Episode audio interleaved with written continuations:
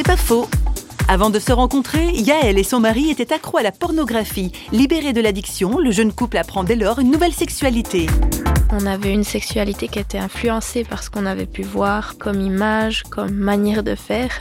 Et puis on a clairement dû euh, apprendre à vivre une sexualité saine, où les images qu'on a pu voir n'avaient pas une influence sur ce qu'on vivait. Mais c'est quelque chose où Dieu a dû travailler nos cœurs, Dieu a dû travailler nos souvenirs. Au début de notre couple, la parole a eu un grand impact, le dialogue, et puis le respect de l'autre aussi, désirer que l'autre soit respecté dans sa sexualité, que Ouais, pas avoir une sexualité qui soit axée sur nous, alors que c'est ce qu'on apprend dans la pornographie, mais avoir des gestes qui soient pour l'autre, au fait, qui mettent l'autre en valeur, où on décide que c'est à l'autre qu'on désire donner du plaisir en premier.